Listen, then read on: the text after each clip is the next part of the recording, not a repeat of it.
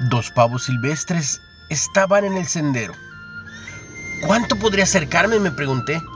Caminé más lento hasta que me detuve. Saben, funcionó. Los pavos caminaron hacia mí y siguieron acercándose. En segundos sus cabezas se balanceaban a mi lado y luego detrás de mí. Estaban conociéndome. Pero me pregunté, ¿tendrían el pico filoso? Y huí corriendo. Finalmente dejaron de perseguirme, ya que ellos atrás mí fueron. Qué rápido habían cambiado los papeles. Los perseguidos se habían convertido en perseguidores cuando tomaron la iniciativa.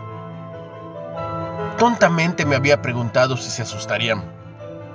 No correría el riesgo de que me lastimara un ave, así que huí. Pero, ¿de pavos? Sí. Aunque no parecía peligroso, David, ante Goliat, fue provocado. David le decía, ven a mí y daré tu carne a las aves del cielo y a las bestias del campo. Ve la historia en primera de Samuel 17. David invirtió el guion cuando tomó la iniciativa. Corrió hacia Goliat, no por tonto, sino porque confiaba en Dios y gritó, el Señor te entregará hoy en mi mano y toda la tierra sabrá que hay Dios en Israel. Sorprendido, Goliat tal vez pensó, ¿qué está pasando? El grande soy yo. Entonces David lo hirió justo entre los ojos. Es natural que los animales pequeños huyan de la gente, que los pastores eviten a los gigantes y que nosotros nos escondamos de los problemas. Pero, ¿por qué aceptar esa historia? ¿Por qué aceptar lo natural? En el poder de Dios de Israel, salgamos a la batalla, porque Él está con nosotros.